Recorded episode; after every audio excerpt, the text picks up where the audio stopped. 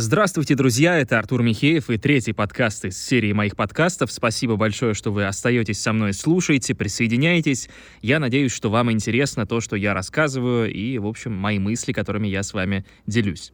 Сегодня я хотел бы осветить тему, которая меня достаточно давно волнует, это тема речи. Когда я учился в школе, мне и моим сверстникам говорили, что основные навыки, которым нужно овладеть за всю свою жизнь, в частности в детстве, это навык письма, и навык чтения. То есть нужно уметь читать и нужно уметь писать. Даже есть такая фраза «умеешь читать, умеешь писать».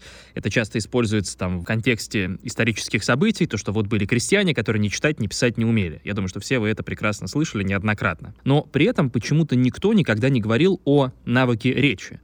И потом уже с возрастом, когда я вырос, я начал замечать, что это действительно достаточно серьезная проблема. Как вы знаете, я, в общем, занимаюсь видеосъемкой, и начал я и заниматься какое-то время назад я начал работать на разные компании. В основном это были компании, связанные с бизнес-сферой, которые заказывали производство роликов. Я приходил, снимал, это было совершенно неинтересно, это было совершенно тупо, но это была работа ради денег, и тогда я, в принципе, только-только начинал. У меня не было опыта, не было понимания того, что я хочу делать, что я хочу снимать.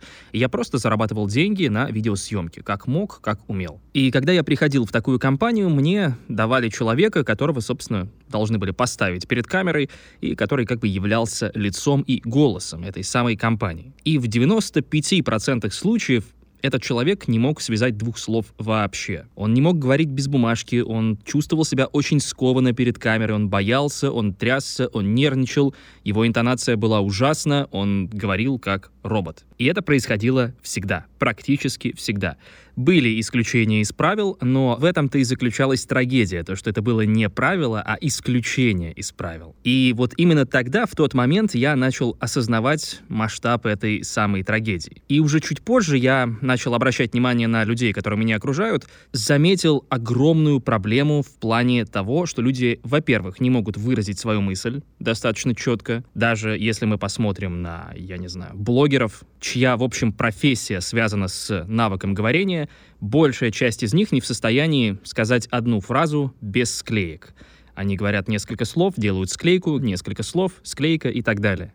И в итоге получается нарезанная колбаса. И для меня всегда это было странно, потому что если твоя профессия связана с приготовлением еды, ты должен быть хорош в приготовлении еды. Если твоя профессия лечить людей, ты должен разбираться в медицине. Здесь, если твоя профессия связана с речью, тебе нужно уметь хорошо говорить. Во-первых, это умение формировать фразу, формировать мысль четко, емко, без слов-паразитов, без «э», без «б», без цоканий, без причмокиваний, четко и емко и по делу. Очень многие люди, для которых речь является профессией, совершают очень странные ошибки. Вы знаете, сидя в интернете, читая всякие ветки там на форумах, на Пикабу, на сайтах, где люди общаются текстом много, можно часто встретить, как кто-то кого-то поправляет там на предмет там, «тся», окончаний с мягким знаком или без мягкого знака и так далее. Позвонит, позвонит. Ну, если человек говорит это непосредственно в видео, например, кто-то ему в комментарии напишет, что вот ты сказал неправильно. Но при этом совершенно никто почему-то не обращает внимания на самую распространенную ошибку, которая сейчас присутствует в речи а, русского языка, это использование «с» вместо «из». Мне это стало резать слух, я не знаю, ну лет пять назад точно, почему я не помню, чтобы раньше это было как-то повсеместно.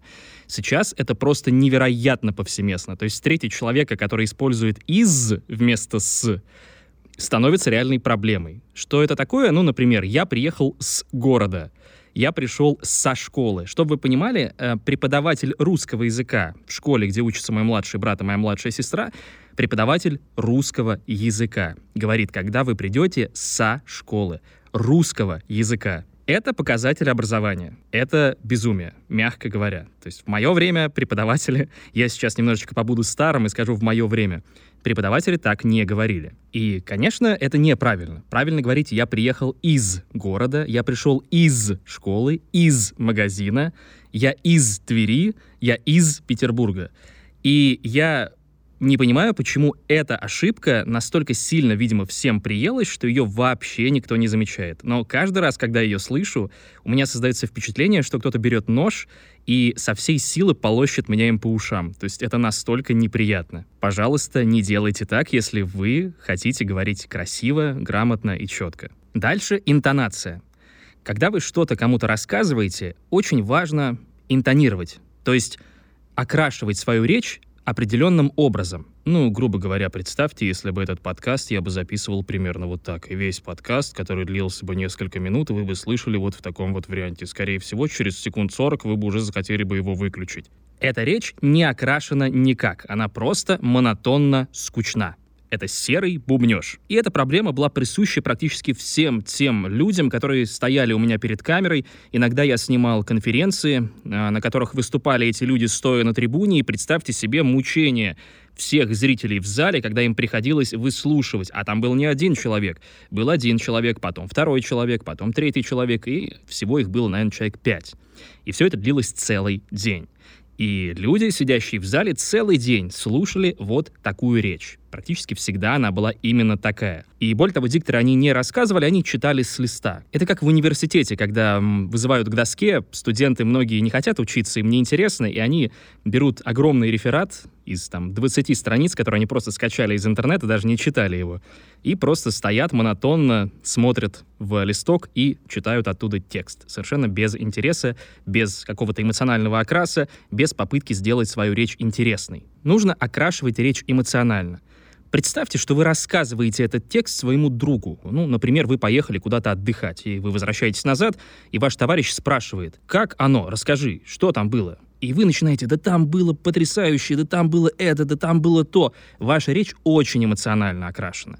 И она разнообразная, она яркая, она интересная. Вас интересно слушать, потому что вы получаете удовольствие от того, что вы рассказываете. Попытайтесь вот этот опыт переложить на свои какие-то, я не знаю, публичные выступления, на свои видео, на деловую речь. Это тоже везде это имеет значение. Речь, она есть речь. Речь вообще является для меня одним из сильнейших показателей интеллекта, воспитания и образования. И по письму, даже не по устной речи, а просто по письму можно уже многое сказать о человеке. Когда мне присылают определенные письма на почту с какой-то просьбой или с предложением, я уже какое-то складываю впечатление о человеке и решаю, имеет ли мне смысл дальше с ним общаться. Во-первых, нужно соблюдать этикет. Поздороваться, представиться — и грамотно, желательно без ошибок. Я, конечно, сам не прям уж очень грамотный человек, у меня есть определенные проблемы с пунктуацией. Я думаю, что если вы давно за мной следите, вы примерно представляете, о чем я говорю.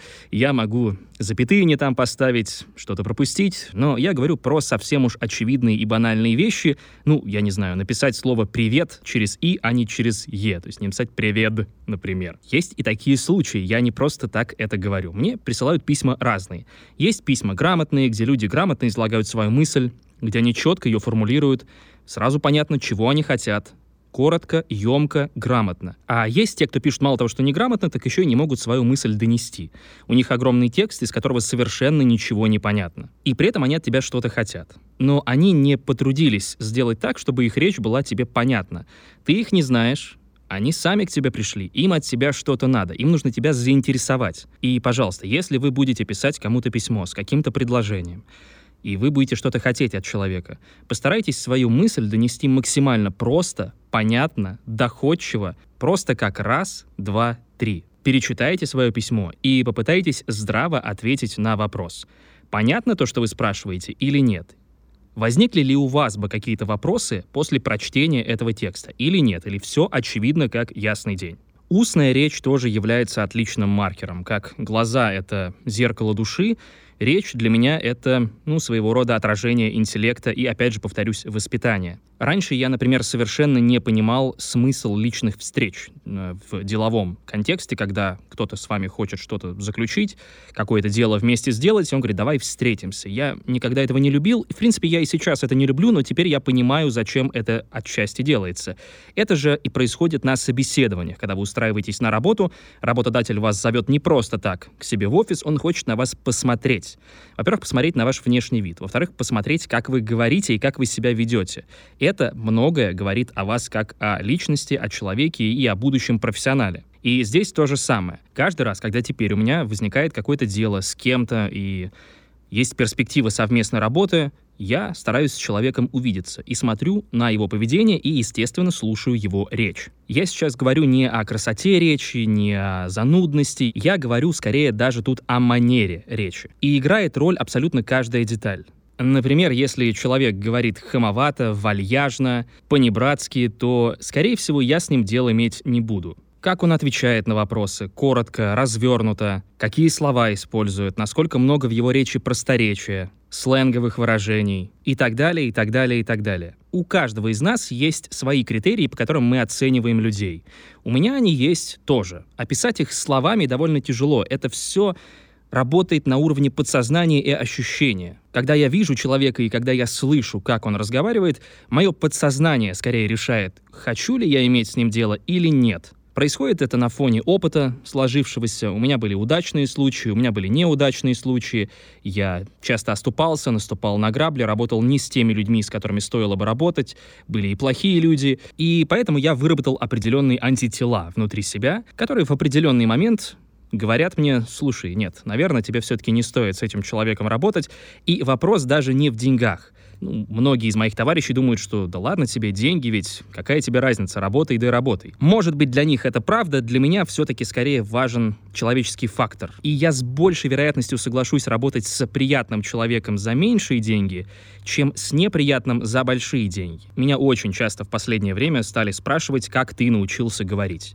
Я Отвечу раз и навсегда. Я просто много говорил. Это просто практика. Я нигде не учился, я не ходил ни на какие курсы. Я довольно плохо говорил в детстве, у меня были определенные дефекты речи, например, я заикался. Я говорил в нос, часто кашлял, совершал ошибки, не мог запомнить больше двух фраз, потому что мало учил стихи в школе. Однако потом в какой-то момент я увлекся сначала рутюбом, потом ютюбом. Это было еще во времена школы и первого курса университета. И я просто начал много говорить, записывать себя на камеру, слушать свою речь, и делать это, по сути, изо дня в день. Это было мое хобби, мне оно нравилось, и я получал от этого определенное удовольствие. Просто, не замечая того, я внезапно стал достаточно неплохо, как мне кажется, говорить. Как минимум, я точно избавился от речевых дефектов и стал чувствовать себя гораздо-гораздо увереннее. Рестор, например, хотел организовать курс вместе со мной на тему непосредственно дикторства и того, как нужно говорить, но проблема в том, что я не могу это сформулировать, поскольку все я познал просто через опыт, просто через многократное повторение одного и того же, просто практика. Я не знаю ни методик, ни способов, ни упражнений, ни принципов. Я не знаю, как это описать академически, как преподнести эту мысль и передать ее ученику. Вот это для меня основная проблема. Я не засовывал орехи в рот, я не учил скороговорки, у меня, кстати, с ним большая проблема даже сейчас. Вот это знаменитое про корабли для меня безумно непосильное. Корабли лавировали, лавировали, да не. Вот эта вот фраза всегда все рубит. В общем, для меня это всегда очень сложно. Тем не менее, получилось то, что получилось. Я, в принципе, достаточно неплохо разговариваю. В принципе, это справедливо абсолютно для, наверное, любого дела. Если вы хотите научиться хорошо готовить, вам нужно много готовить. Если вы хотите научиться хорошо водить машину, вам нужно много водить машину. Кинг об этом еще писал. Если вы хотите стать хорошим писателем, вам нужно много читать чтобы смотреть, как пишут другие, и набираться опыта таким образом. Здесь, наверное, действует такой же принцип. Если вы хотите научиться много говорить, стать более раскованным перед камерой, не бояться публики, быть более эмоциональным, открытым и интересным, много говорите, много записываете себя и много слушаете себя, чтобы себя анализировать. Кроме того, поведение перед камерой в случае, если вы перед камерой находитесь. Посмотрите на англоязычный YouTube. Там очень много авторов, которые очень открыто, эмоционально и по-хорошему экспрессивно ведут себя перед объективом. Это, кстати, то, чему многим из нас, пожалуй, стоит поучиться, даже мне. Мне кажется, что даже мне не хватает немножечко экспрессивности и открытости. А многим нашим авторам еще больше. Грубо говоря, просто представьте, что вы сидите в баре со своими друзьями и рассказываете им это там. Вряд ли бы вы рассказывали все это с каменным лицом. В общем, вот те мысли, которыми я хотел с вами поделиться. Спасибо еще раз, что вы меня слушаете. Я буду выходить в эфир почаще и не забывать делать это на регулярной основе. С вами был Артур Михеев. Будьте здоровы и хорошего вам дня, вечера, утра или ночи, в зависимости от того, когда вы это слушаете. Услышимся!